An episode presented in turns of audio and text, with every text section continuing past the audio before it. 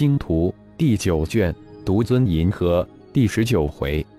特别要求：作者凌月，演播山灵子。浩然日以继夜，五天将所有的战士收服。至于四大家族之人，都被浩然秘密收入炼神塔的灵兽空间，让众多的荒兽吞噬，一个不留。弗拉德等四大家族一定要斩尽杀绝，否则以后将永无宁日。打蛇不死，反受其害，这种事绝不允许其重现。但对外宣称被关押在星光星系的某处，将俘虏的近二万大大小小的飞船收编之后，打算编入星光光甲的舰队之中。整编后的星光光甲的大型战斗舰队近三万艘，各种其他功能的飞船也有近万艘，被重新编制成四个战斗舰队，一个舰队重新构筑虫洞外的太空基地，驻守虫洞外围。而另三个舰群则暂时进入星光星系休整。浩然重新回到了自己的家，刚从星矢一号飞出，就看到别墅门前的二艘小型飞船正安稳地停在那里。主人，您回来了，我们都等了二天了。一个女童的声音传了过来，正是波什的声音。主人您好，波动的男童声也随即响起。真高兴又能见到你们。听拉拉说你们几个都进化的不错。浩然笑着回了一句：“哼，回来也不跟我蓉蓉大小姐打声招呼。”另一个声音也突然响起：“蓉大小姐好，我正准备跟你打招呼呢。”那清脆的女童声说道：“这才乖，我大哥找你们有事，我就不打扰了。”浩荣说完后，跟着嫂子等人走进了别墅。舱门打开，我有礼物送给你们。浩然吩咐波什，波动道。当二艘小型飞船的舱门自动打开后，浩然手一挥，先各送了十万颗各系灵石给波什、波动，接着将自己的各种金属炼器材料及从荒兽身上取得的材料，每一样都送了一些给他们。波什波动，我将我炼制星矢一号飞船的结构及阵法都传给你们。如果你们能将这些阵法融合进化出来，你们将在进化之路上跨出一大步。如果需要灵石，我再给你们。浩然说完，通过意识将阵法传了过去，还有星矢的引擎结构等等。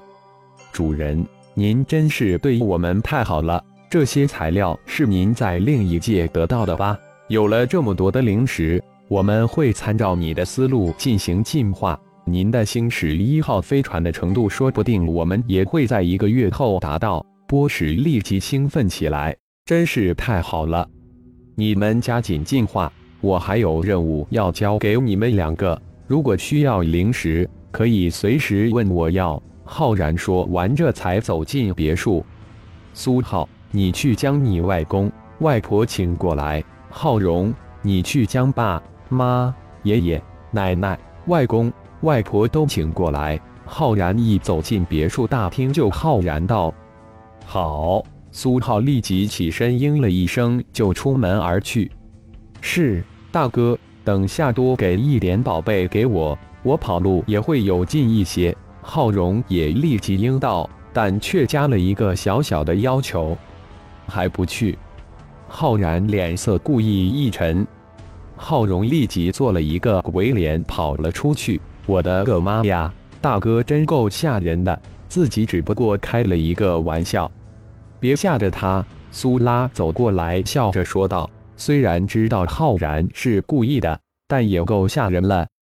嫂子，如果大哥这样真能吓着他，就不是我们家蓉蓉大小姐了。”两位嫂子不在家的时候，我和苏浩可被他使唤惨了。就是张杰也乖乖的听他的，要让大哥管一管了。浩杰立即笑着说道：“二弟，大哥听你嫂子说，张杰是张氏家族一个直系。”浩然坐了下来，随口问道：“是的，大哥，是我们游历之时结识的。张杰是一个非常不错的女孩。”没有一点家族大小姐的骄奢和傲气，我们刚开始都不是真名，后来彼此都调查对方才得知的。相交了十好几年了，张氏家族知道后似乎也很赞同我们交往。我前几天还给张杰发了光讯，他很兴奋，想看看传奇的大哥。说起张杰，浩杰非常兴奋，似乎有一肚子的话要跟大哥讲，眼中的神采荡漾。很高兴二弟找到了你人生的另一半，你嫂子对那女孩也赞不绝口。很是喜欢，我也为她准备了一份礼物，早点娶进门。等出去一趟后，会派星矢一号去将他接来，将你们的喜事办了。浩然当然高兴，自己现在就为十年后做准备。正说着，苏浩、浩荣带着浩然的爸妈、爷爷、奶奶、外公、外婆以及岳父岳母来了。一阵是闹忙碌之后。大家都看着浩然，请自己等人来，一定是有大事宣布了。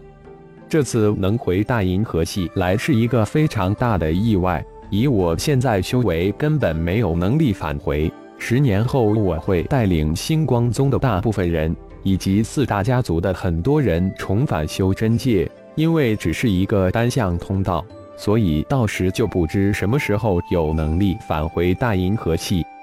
浩然说完，扫了一眼在座的家人、亲人，又接着道：“因此，我有十年的时间来为我的亲人们安排一下，或者说是我对您们的特别要求。然而，有什么要求，只要我们能办到的，一定按你的要求来做，不会拖你的后脚。”浩然的爷爷发话了：“星光光甲有百分之八十的股份是我的。”也就是我们浩家的星光总，也是我创立的。大银河系的星光光甲或是星光宗，将成为除了帕拉斯家族、李氏家族、张氏家族、吕氏家族之外的第五大势力。我们会掌握大银河系五分之一的星系资源。我带去修真界的是星光宗绝大部分人，因此星光宗还会留下一部分掌管星光光甲。我需要留在大银河系的星光光家，星光宗不断的为修真界的星光宗输送优秀的门人弟子，爸妈、爷爷、奶奶、外公、外婆、岳父、岳母，你们不适合到修真界，你们就留守星光宗。我会在十年之内将爸妈、爷爷、奶奶、外公、外婆、岳父、岳母的修为提升到元婴期。足够震慑住任何宵小。元婴期是什么期？比星神如何？浩然的爷爷又问道：“爷爷，星尊之后是星神，星神之上还有金丹期。李氏、张氏、吕氏这三大家族的老祖宗们都是超越神神的存在，他们都是金丹期，也就是大银河系最顶尖的存在。”不过金丹期在修真界只不过是初级罢了，金丹期之上就是元婴期，在修真界元婴期才算得上是小高手了。浩然微笑着解释道：“然而，那你是什么期呀？”浩然的爷爷极为震惊，自己的孙子说得很轻松，十年之内将自己等人提升到什么元婴期？乖乖。比那传奇的三大东方家族的老祖宗都高一级，太震撼了！